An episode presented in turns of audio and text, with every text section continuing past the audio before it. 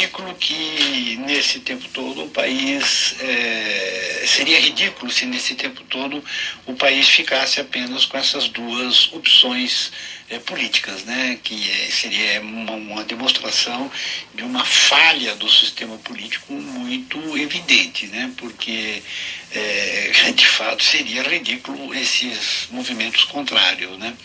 E então, agora, o, depende disso, quer dizer, sair desse dilema, desse ridículo, teria que é, surgir uma ou mais de uma terceira via, né? digamos, um candidato mais moderado à esquerda, um candidato mais moderado ao centro, né? É, candidatos livres de acusação é, de corrupção, né? porque não é apenas a questão é, política, os princípios e tal, mas tem passado dos candidatos é, relativos às atividades de corrupção.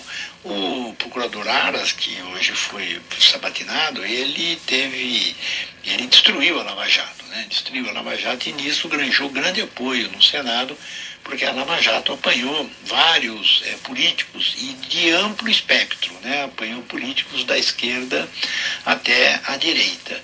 E com isso, quando o, o Aras desmontou a Lava Jato, ele disse que ia fazer isso em uma reunião com advogados de presos da Lava Jato, de réu da Lava Jato, quer dizer, foi uma coisa vergonhosa.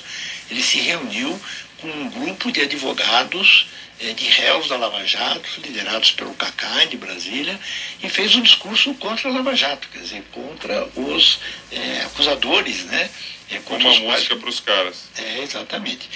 Bom, aí, bom, o fato é que é, o, o, país está é, é, diante dessa necessidade, digo eu, de encontrar candidatos é, mais ao centro, centro-esquerda, centro-direita, mas candidatos mais ao centro, né, que substituam a opção é, Lula-Bolsonaro.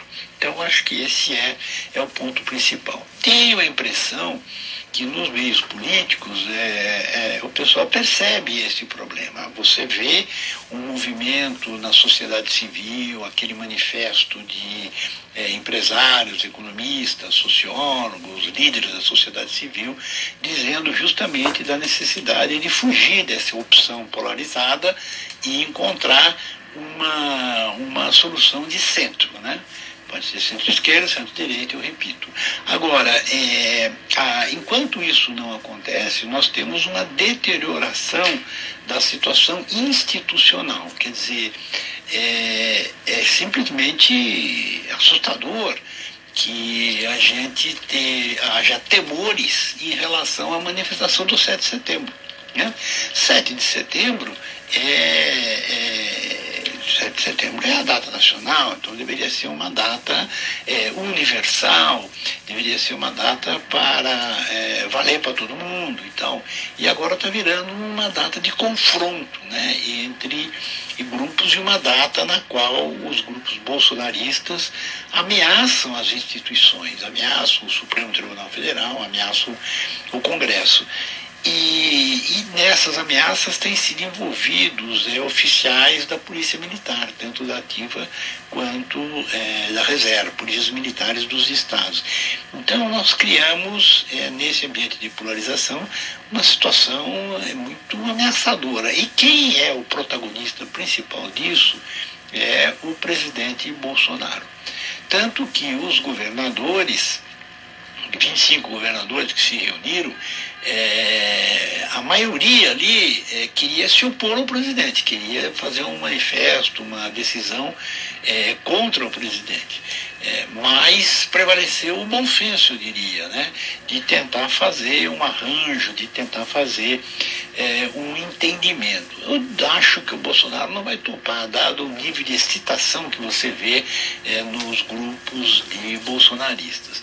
Mas a atividade, a atuação dos governadores foi positiva. Enquanto isso, é, Bocardi, Carol, o certo é que é, a percepção da economia ela piora a olhos vistos. Né? No relatório do Banco Central, no Focus, é, que mede do setor privado, né, do setor privado da economia, a previsão de inflação ela sobe todas as semanas, assim como a previsão do PIB cai todas as semanas, né, tanto para este ano quanto para é, o ano que vem. Hoje mesmo a IPEA, o Instituto de Pesquisas Econômicas Aplicadas, publicou um novo relatório, né, justamente fazendo esse mesmo movimento que outros órgãos já fizeram, que é de aumentar a previsão de inflação deste ano de 5 e tanto para mais de 7.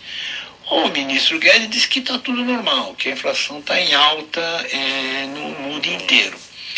Mas é, tem uma diferença muito grande, né? A inflação está em alta no mundo inteiro, e só que a taxa de juros está baixa, porque lá é, no mundo, nos Estados Unidos, por exemplo, existe a convicção de que essa inflação é um rebate, ela é provisória e vem da retomada da economia é, pós-Covid. É, Por isso eles mantêm a taxa de juros muito baixa. E o crescimento, a perspectiva de crescimento é forte, de recuperação é forte. Então no Brasil nós temos uma inflação alta, né, perto de 9, maior do que na maioria dos países, a inflação anualizada, e só que os juros estão subindo e vão continuar subindo, então teremos juros muito elevados. O Guedes costuma comparar com os Estados Unidos, falar ah, a inflação nos Estados Unidos é 7, os juros é zero. Isso ajuda o crescimento da economia. Aqui no Brasil, os juros vai para 7,5. Né? É, temos uma moeda muito desvalorizada né? e, e uma perspectiva de crescimento muito baixa, exatamente o contrário do que ocorre também, de novo, nos Estados Unidos, se for para seguir a comparação é, do, do ministro Guedes.